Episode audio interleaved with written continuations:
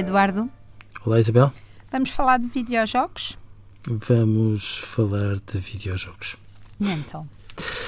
Há um, um, uma manchete do jornal I que eh, não deixa de ser eh, muito importante para nós conversarmos e que tem a ver com a edição de março da Ata Médica Portuguesa que afirma que, no fundo, um terço das crianças está em risco de dependência em relação aos videojogos. E eu acho que é um número tão assustador que nós devíamos conversar sobre ele. Eduardo, por dependência uh, significa que a pessoa tenha os mesmos sintomas que tem com outra dependência. Fica ansiosa, começa a suar das palmas das mãos, não tem o jogo, só pensa nisso. É, é esta a linha ou é a dependência de gosto e jogo? É essa linha e nós estamos a falar de números que no fundo quando nós os esmiuçamos, são um bocadinho preocupantes. Estamos a dizer, por outras palavras, que há um número que se aproxima de 30% de crianças que jogam mais de duas horas eh, de videojogos por, por, por dia e há 17% destas crianças, e peço desculpa, e, e há 24% destas crianças que, nomeadamente ao fim de semana,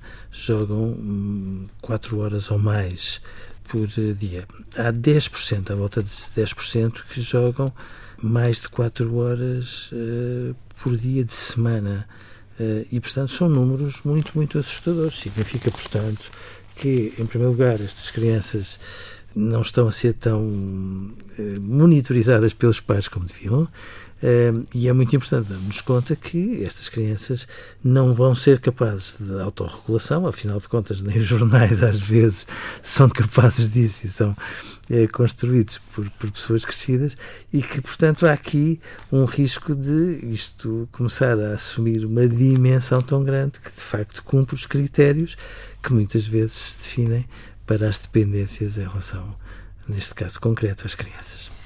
Eduardo, eu hum, tenho olhado e tenho visto que de facto os pais eh, muitas vezes são muito protetores e muito aflitos em relação à natureza, entre aspas, a brincar cá fora. Eu sei que tem sido dito, mas eh, é diferente quando nós nos sentamos num parque infantil e olhamos ou quando vamos contactando com crianças e percebemos que é assim. Ainda há pouco tempo o movimento Bloom e a Parques de Sintra tem um dia da floresta. Ainda no outro dia me estavam a dizer que se chove, a ideia é conhecer a floresta e conhecer uh, os miúdos brincarem e sujarem-se, etc., à vontade, mas uh, mal cai um pingo de chuva, uh, muitos pais não aparecem. E eu acho que isto tem que estar ligado, porque os pais continuam a sentir que os filhos estão seguros, uh, só com um telemóvel na mão, mas dentro de casa e dentro de um quarto. E, e têm medo, das, uh, de, no fundo, dos, dos lobos da floresta, mas não têm medo uh, dos lobos que estão entre as quatro paredes. Oh, Isabel, e deviam, começando pelo, pelo, mais simples, que no entanto não é aquilo que tem menos consequências. Esta, esta ideia de que os filhos fechados em quatro paredes, sozinhos, calados, supostamente quietos. São lobos solitários e isso não nos traz eh, custos, não é verdade. E quando as crianças eh, têm esta relação com os jogos, que, volto a dizer, muitas vezes são jogos muito escorregadios, porque eh, o Fortnite, sem fazer disto uma cruzada contra o jogo, haverá outros que seguramente acabam por ter menos expressão nas crianças, mas que têm um impacto ainda superior quando são jogados de uma forma compulsiva, acabam por ter depois alterações, trazer alterações no comportamento das crianças. Portanto, muitas vezes a alteração mais visível é aquele registro impulsivo que os pais não deixam de referir quando finalmente dizem acabou-se, porventura à conta de terem tolerado tempo demais esse tipo de jogos e terem avisado vezes demais.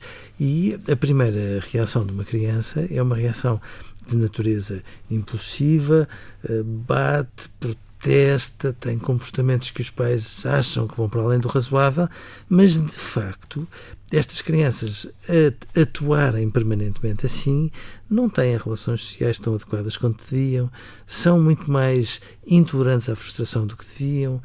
Se, Eduardo, vezes... temos mesmo que acabar. E, portanto, são dependentes sim e deviam-nos preocupar que nós, por omissão, estejamos todos, porventura, a contribuir para isso. Adeus, Eduardo. Adeus, Isabel.